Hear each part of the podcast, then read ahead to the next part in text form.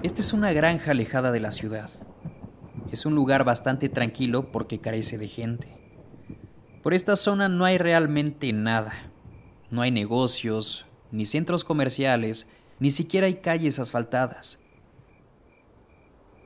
La granja estaba perdida en la nada, y cuando un grupo de personas encontraron esta casa, hallaron una carta. Era la carta de un granjero.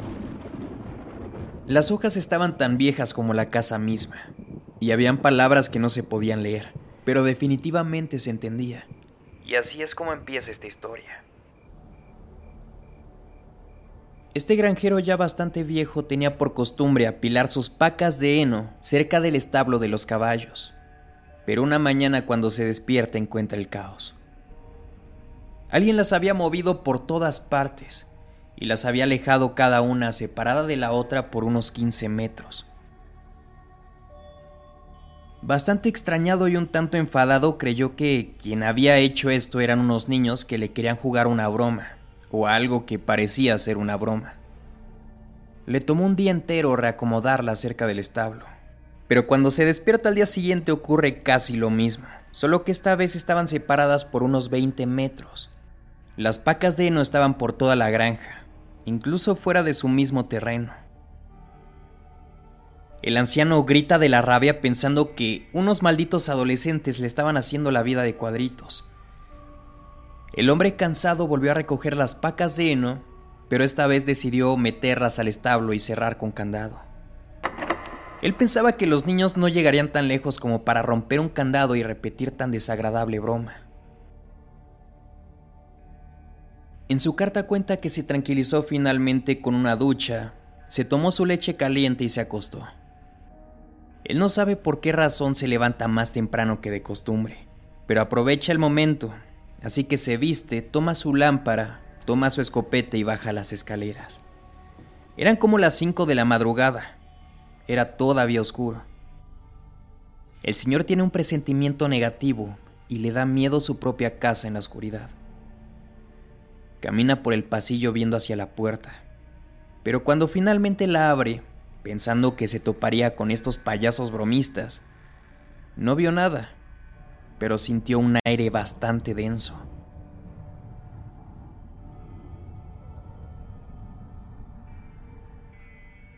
El hombre baja las escalerillas y camina lentamente hacia el establo, pero cuando llega se encuentra con que las puertas están abiertas de par en par.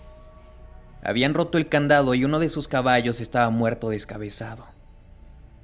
Todos los caballos empiezan a relinchar encabritados, las pacas de heno nuevamente estaban separadas, todas en diferentes posiciones alejadas una de la otra.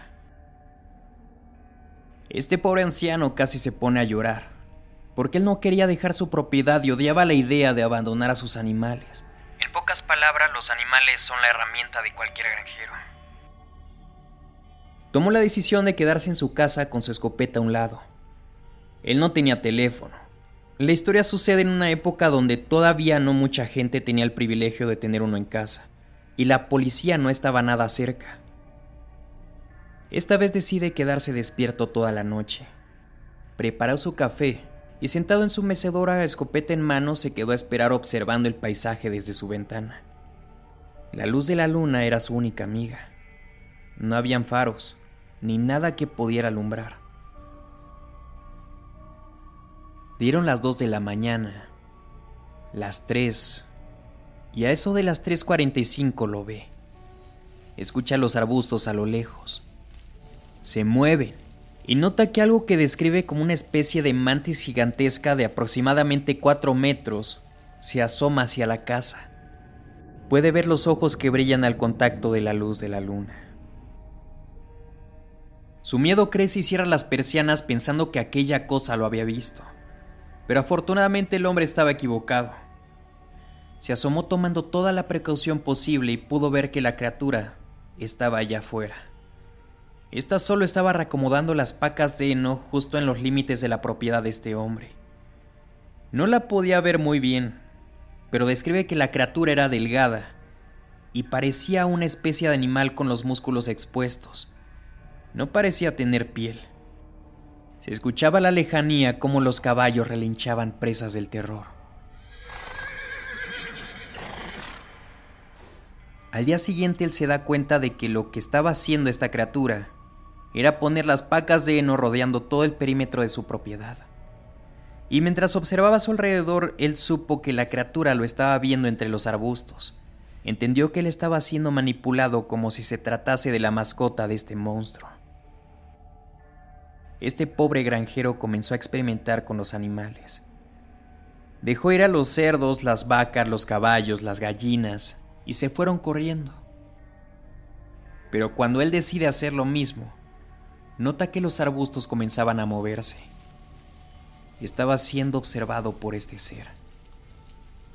Era lo que más temía. Se había vuelto en su mascota. La cosa no era con los animales, era con él. No estaba realmente seguro si una escopeta pudiera hacerle realmente daño. Repito, es un animal de unos cuatro metros.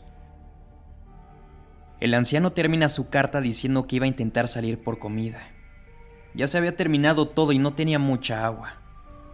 Las últimas palabras de la carta rezaban. Voy a intentar escapar. Nadie nunca supo qué sucedió con él.